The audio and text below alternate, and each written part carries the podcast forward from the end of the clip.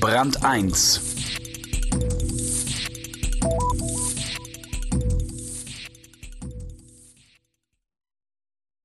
Mit japanischen Muttergesellschaften zu arbeiten, kann gewöhnungsbedürftig sein. Man denke allein an die Rituale der Feierabendgestaltung im Reich der aufgehenden Sonne.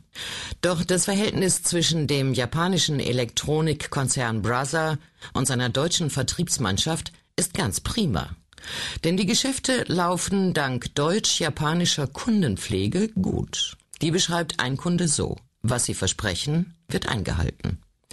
Und es wird Ihnen auch verziehen, wenn Sie statt eines Faxgerätes aus Versehen mal eine leere Bierdose verschicken.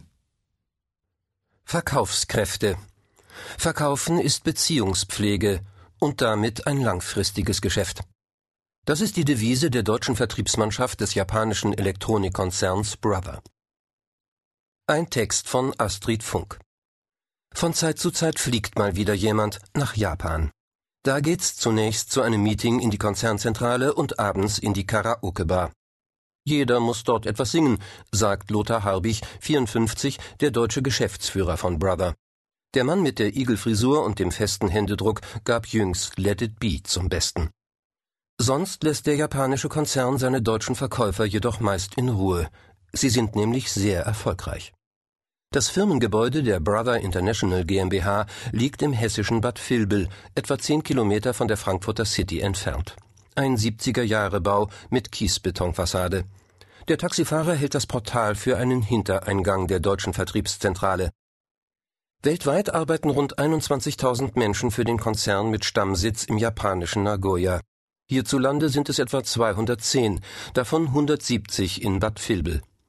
Die Vertriebsmannschaft dort ist emsig damit beschäftigt, immer mehr Drucker, Fax und sogenannte Multifunktionsgeräte, die drucken, scannen und faxen können, unters Volk zu bringen. Wir sind für Brother mit Abstand das umsatzstärkste Land in Europa, selbst wenn man die unterschiedlichen Einwohnerzahlen berücksichtigt, sagt Geschäftsführer Harbig. 2005 ist der Umsatz in Deutschland um 18 Prozent auf 265 Millionen Euro gestiegen. Gibt es da einen Trick, eine besonders ausgebuffte Verkaufsstrategie? Harbig lacht. Wir sind jedenfalls keine Marktschreier. Wir machen zum Beispiel keine riesigen Zeitungskampagnen oder Fernsehwerbung. Es gäbe auch keine spektakulären Produktinszenierungen, beteuern seine Kommunikationsleute Theo Reinhardt und Jörg Stefan Schmidt. Zwei heitere Naturen, die gern im schnellen Wechsel reden. Selbst bei der Cebit in Hannover habe es in den